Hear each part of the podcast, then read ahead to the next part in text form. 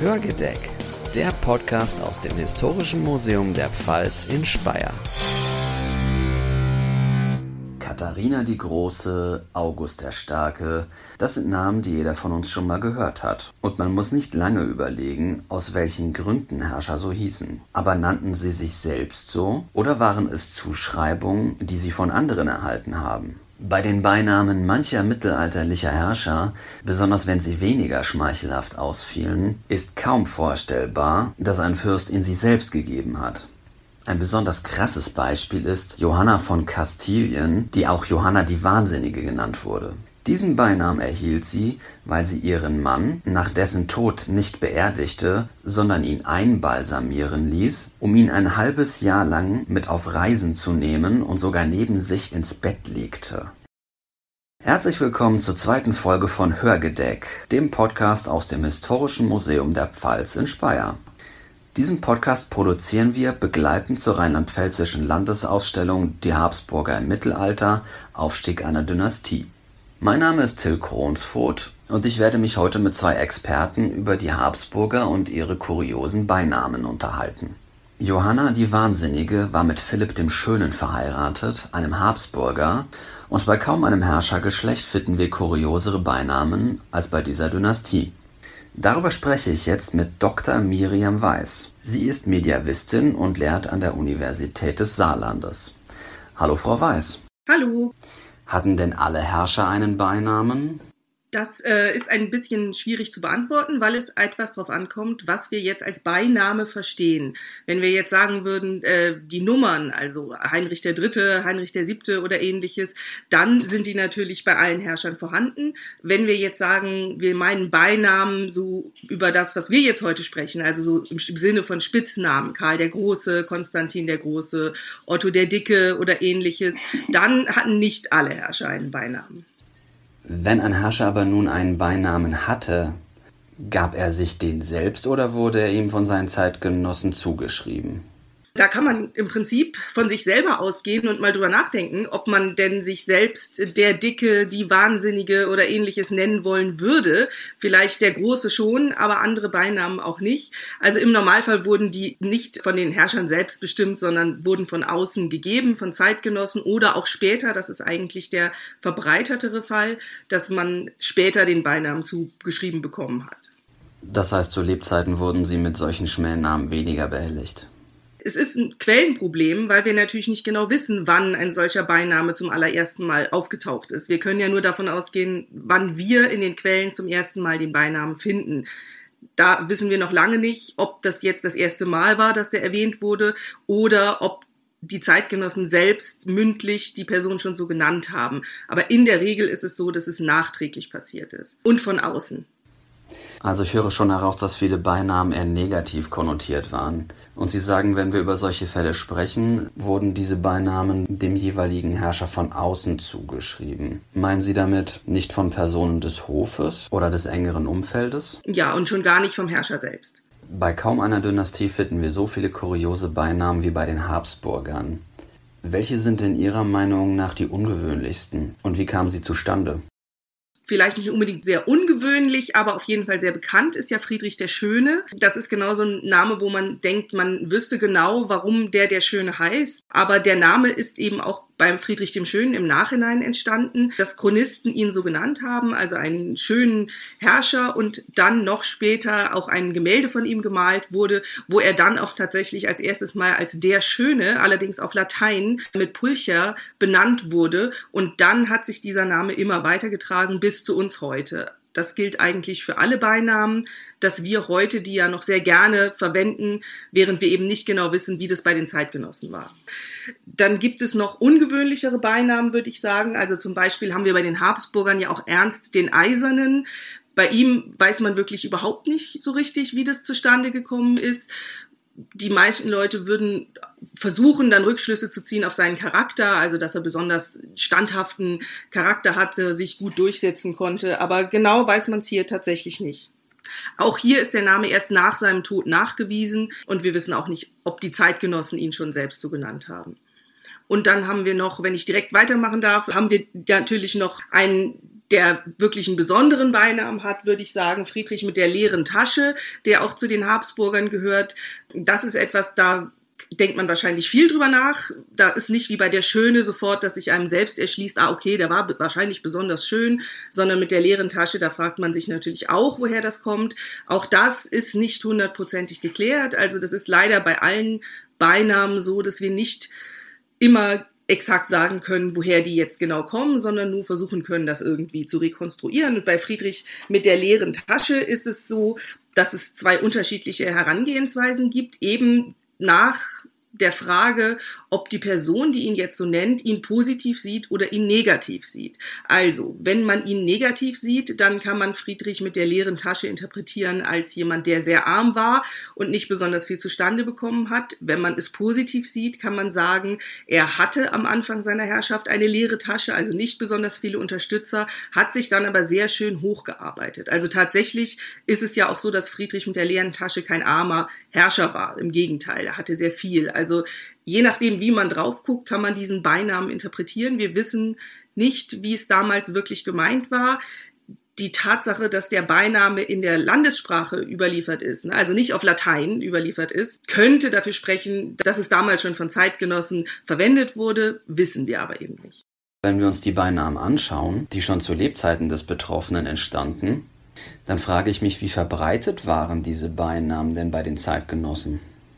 Auch da haben wir das gleiche Problem. Wie bekannt sie in der Zeit, als sie entstanden gewesen sind, das wissen wir natürlich nicht. Ich würde jetzt sagen, wir können vielleicht einen kleinen Blick darauf werfen, wie sie oft entstanden sind. Also gerade eben diese Beinamen im Sinne von Spitznamen, woher sie kommen. Sie wurden meist von Chronisten zum ersten Mal in irgendeiner Chronik, oft nach den Lebzeiten des Herrschers verwendet. Und dann muss man sich natürlich fragen, warum hat jetzt dieser Chronist einen Herrscher mit einem Beinamen benannt? Und das hat häufig den Grund, dass er einfach den Unterhaltungswert von seinem eigenen Werk, also von der Chronik etwas steigern wollte. Es ist natürlich klar, dass es irgendwie spannender ist, von Otto dem Dicken zu sprechen, als von Otto oder von äh, Friedrich dem Gebissenen zu sprechen, als einfach nur von Friedrich. Und dann hat man eben solche Namen erfunden und diese Bekanntheit, die wir heute haben, würde ich sagen, die ist bei uns sehr verbreitet, weil sich diese Beinamen ja immer weitergetragen haben. Also selbst HistorikerInnen verwenden sie ja weiter. Wenn man mit Schulklassen über Herrscher spricht, ist es irgendwie auch eingängiger und die Leute können sich das besser merken, wenn man nicht vom Dritten spricht, sondern einen Beinamen verwendet. Also ich würde persönlich sagen, ohne dass ich es hundertprozentig weiß, dass die Beinamen heute bekannter sind, als sie zu der Zeit waren, als sie entstanden sind. Also das heißt, allgemeine Verbreitung in den Wortschatz gefunden haben diese Namen, über die wir heute sprechen, erst im 20. Jahrhundert? Ja, oder vielleicht auch schon früher, aber nicht zu der Zeit, also wenn sie im 15. Jahrhundert in einer Chronik zum ersten Mal aufgetaucht sind. Es ist ein schwieriges Quellenproblem, muss ich nochmal sagen. Also, weil dann würde man, würde ich jetzt natürlich schätzen, ja, dann sind sie nicht besonders verbreitet gewesen. Wenn es andersrum so gewesen ist, dass ein Name, weil er so verbreitet war, in einer Chronik Aufnahme gefunden hat, dann sieht es natürlich anders aus. Aber das wissen wir eben nicht, weil wir nicht wissen, wie der Name dann genau in dieses Schriftstück hineingekommen ist. Und wir können den Namen ja nur aus den Schriftstücken und den Quellen rekonstruieren. Das sagt Miriam Weiß von der Universität des Saarlandes. Vielen Dank, dass Sie sich die Zeit für uns genommen haben. Ja, sehr gerne.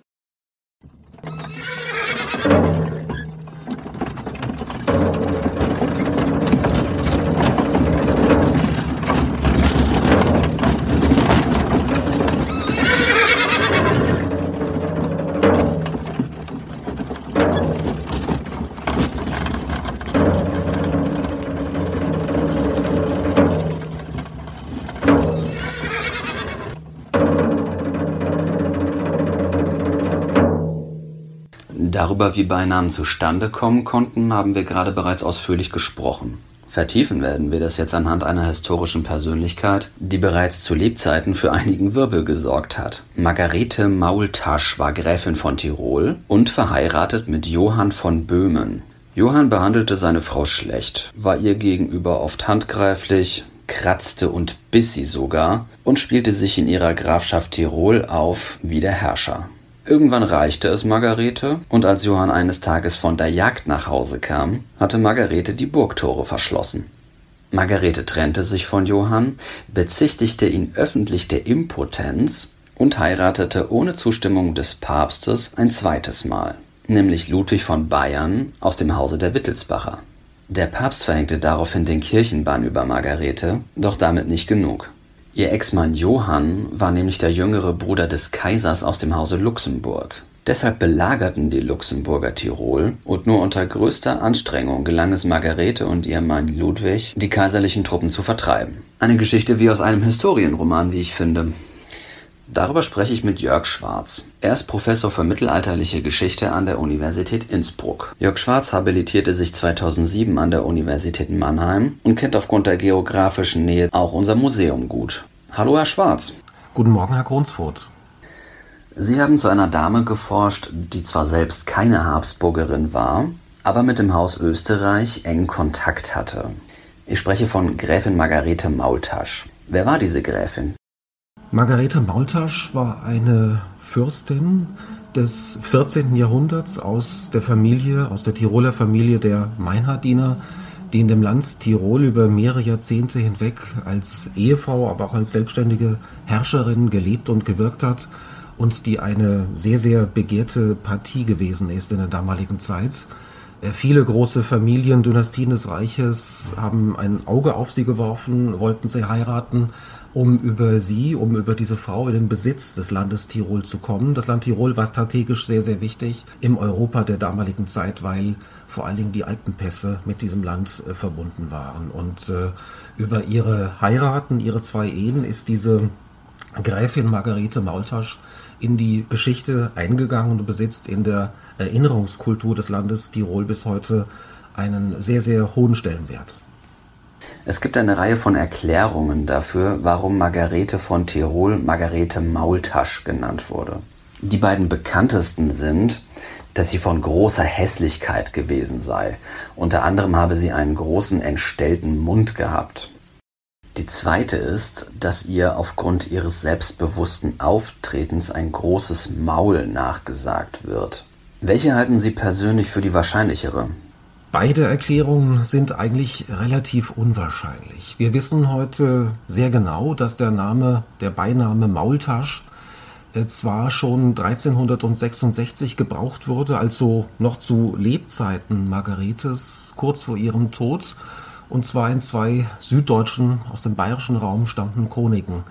Aber der Name Maultasch, das ist äh, etymologisch doch sehr wahrscheinlich zu machen durch die Sprachwissenschaft, durch die Germanistik, bedeutet so viel wie Hure oder liederliches Weib. Es war jedenfalls ein Begriff für die Fürstin, der hauptsächlich aus propagandistischen Gründen, aus pejorativen Gründen sozusagen, um die Person schlechter zu machen, als sie war, verwendet worden ist. Im normalen Sprachgebrauch der damaligen Zeit, also in der Briefliteratur, in den Ur Urkunden wurde Margarete nicht so bezeichnet, sondern galt einfach nur als Fürstin Margarete, als Herzogin äh, und Gräfin zu Tirol und dieser, dieser Beiname hat sich definitiv erst in den Jahrzehnten nach ihrem Tode verfestigt.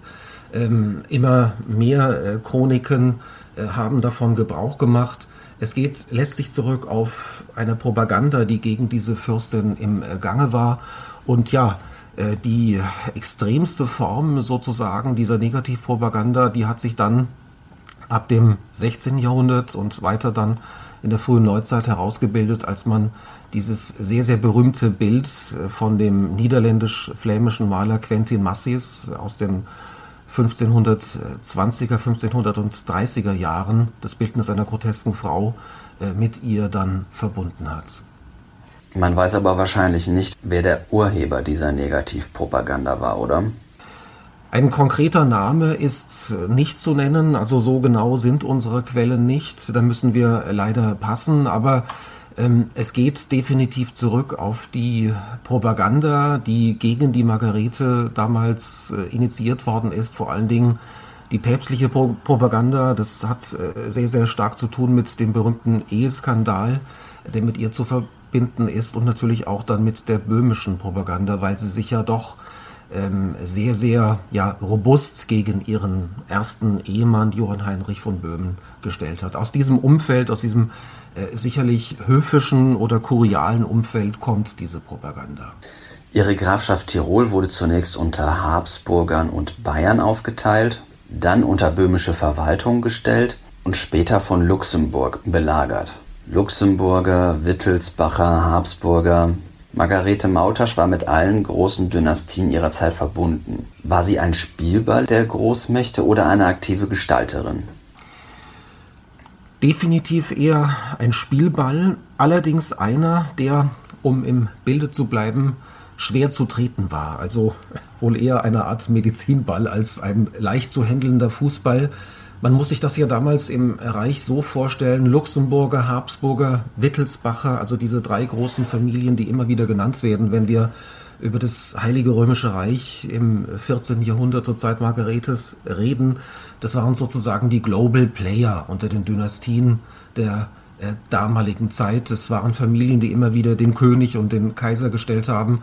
Und da konnte natürlich eine solche Familie wie die der Margarete Maultasch, also diese Familie der Meinerdiener, so bedeutsam sie regional betrachtet auch waren, diese Familie konnte mit den drei großen Dynastien Habsburgern, Luxemburgern, Wittelsbachern nicht mithalten. Und insofern war sie natürlich ein Spielball, aber ein Spielball, der also die eigenen Gewichte, die Möglichkeiten der eigenen Politik dann doch äh, sehr, sehr deutlich akzentuieren konnte und ins, ja, ins Spiel der Mächtigen der Zeit hineinbringen konnte. Nach dem Einfall der Luxemburger in Tirol gelang es Margarete, ihre Grafschaft zurückzuerobern. 1361 stirbt jedoch ihr zweiter Mann Ludwig. Wie kam es dann, dass sie die Herrschaft über Tirol gegen Ende ihres Lebens doch an die Habsburger abtreten musste? Das ist eine durchaus längere Geschichte. Das hat äh, zu tun mit den alles in allem dann doch ähm, schon seit Jahrzehnten bestehenden intensiven Beziehungen, sehr, sehr intensiven politischen Beziehungen zwischen dem Tiroler Fürstengeschlecht und den Habsburgern. Vor allen Dingen, und das war der eigentliche Auslöser, hat es damit zu tun, dass Anfang des Jahres 1363, also wenige Jahre vor Margaretes eigenem Tod, Ende der 60er Jahre des 14. Jahrhunderts, ihr Sohn Meinhard gestorben war. Und die Margarete überschrieb dann den Habsburgern die Herrschaft über das Land Tirol.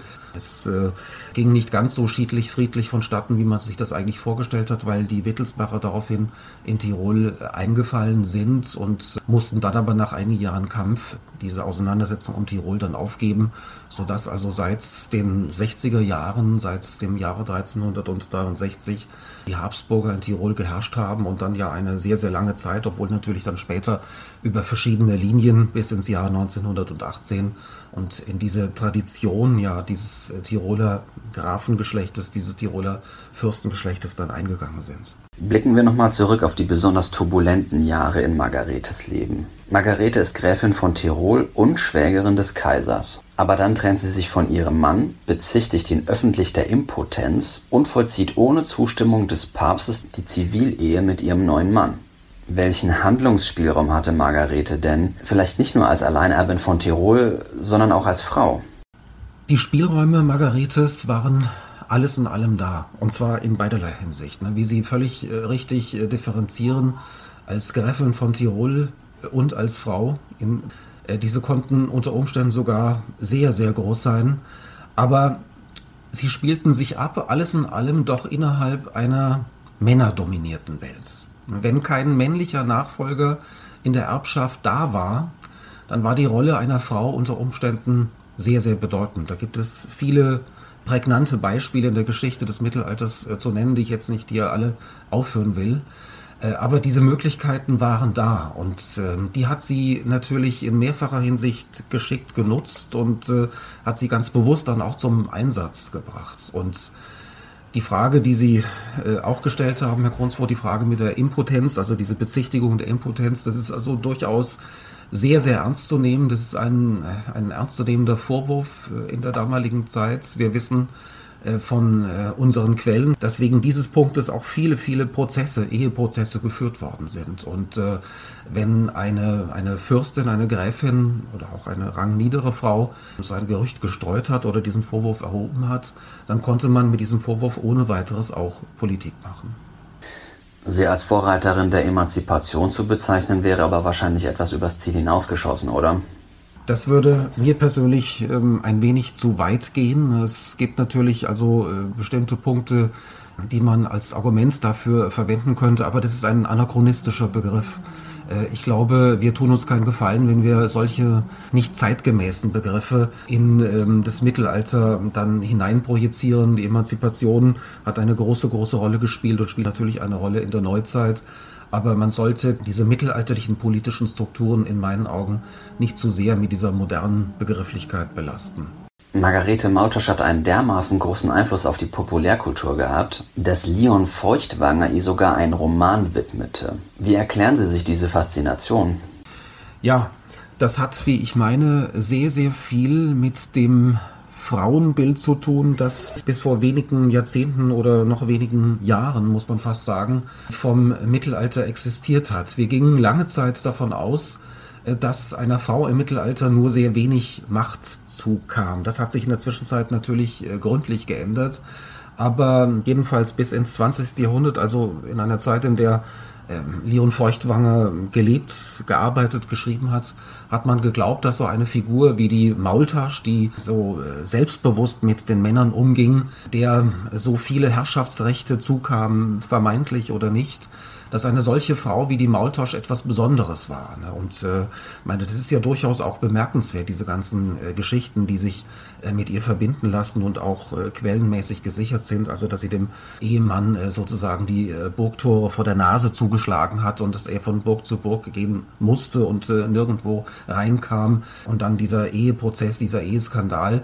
Das ist natürlich etwas, was dann so jemanden wie Leon Feuchtwanger, der ja ein, ein Meister war, fast ein Genie im Aufspüren äh, interessanter historischer Stoffe, ähm, angezogen hat. Und Feuchtwanger, ich habe vor einiger Zeit noch mal diesen Roman gelesen und ich kann eigentlich jeden nur auffordern, äh, das äh, Gleiche zu tun, hat einfach äh, ein unglaubliches Talent, mit diesen Stoffen umzugehen und so viel Leben dort reingebracht, so viel Atmosphäre, so viel Kolorit, würden wir äh, sagen, wenn wir das literaturwissenschaftlich analysieren, dass man von dem Roman eigentlich gepackt wird. Ne? Wir wissen natürlich, dass ein äh, in Anführungszeichen falsches Bild der Maultasch, nämlich als eine hässlichen Frau, dort gezeichnet wird, aber es ist ein, ein, ein wunderbarer Lesestoff und dieser Titel ist ja auch genial, die hässliche Herzogin.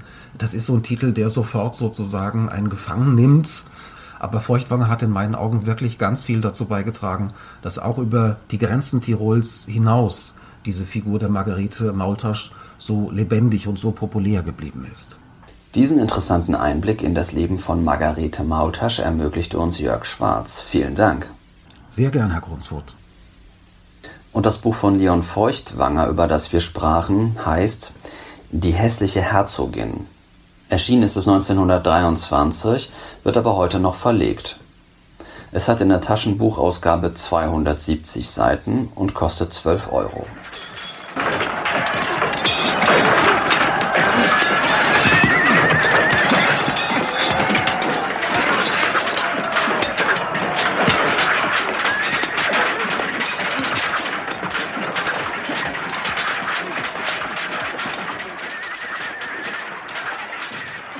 Man im Mittelalter zu seinem Beinamen kam, darum ging es in unserer heutigen Folge.